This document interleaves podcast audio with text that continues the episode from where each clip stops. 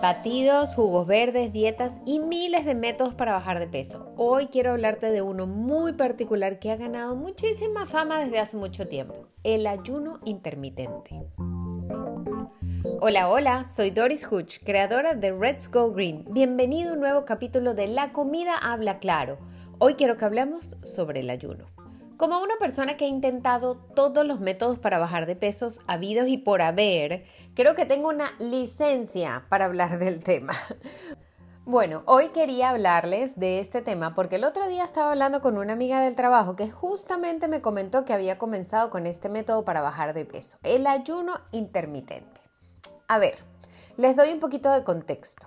El ayuno intermitente o simplemente ayuno se había hecho bastante famoso como método para perder de peso.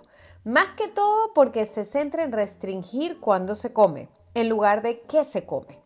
Aunque hay algunas veces que se hace la combinación de las dos cosas. Y claro, hay muchas personas diferentes y hacen ayunos diferentes, pero las dos versiones más populares son las del ayuno de días alternos o ayuno intermitente 5 a 2. El ayuno de días alternos incluye un día de ayuno completo en el que solo se permiten bebidas sin calorías, como el té sin azúcar, el café y el agua.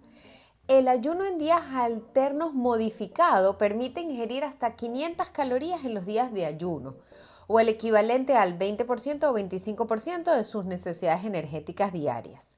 Luego está el ayuno intermitente 5 a 2, que les permite comer y beber todo lo que deseen durante 5 días a la semana, pero le obliga a ingerir menos de 500 calorías durante 2 días a la semana. Después está la gente que ayuna 16 horas y después de las 16 horas puede comer lo que quiera. Claro, a pesar de su popularidad, el ayuno intermitente no necesariamente se aleja de posibles riesgos. Investigaciones recientes ponen en relieve una relación entre el ayuno intermitente o la alimentación diferida y los atracones. Pero para mí lo curioso es que el ayuno intermitente no solo empeora los episodios de atracones existentes para algunas personas, sino que también está relacionado con un mayor riesgo de aparición de atracones recurrentes. E incluso en algunos casos se ha visto que desarrollan trastornos de alimentación. Ahora te voy a contar un chisme mío.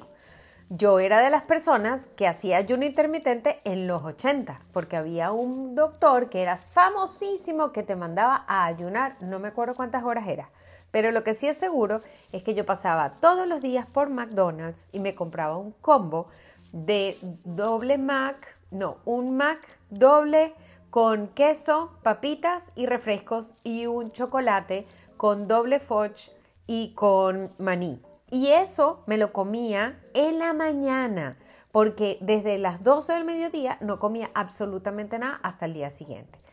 Mi alimentación en ese momento era terrible. Y sí, yo estaba haciendo un ayuno intermitente. Y ya sabemos todos que todo el mundo es diferente y que para algunas personas ciertos métodos son maravillosos y para otras no. Pero lo que a mí me llama la atención de esta relación que puede existir entre los atracones y el método de ayuno intermitente es que algunas personas piensan que por haber dejado de comer 16 horas pueden comer lo que sea después y no funciona así, porque igual el cuerpo te pasa factura con respecto al balance de esa calidad, cantidad de alimentos que consumes, independientemente de cuántas horas pasaste sin comer. Yo siempre lo digo, lo ideal es asesorarse con un profesional. Capaz para ti esa es la solución, pero capaz no. Entonces no te apresures a hacer lo que hace tu vecina. Ve y asesórate con un médico.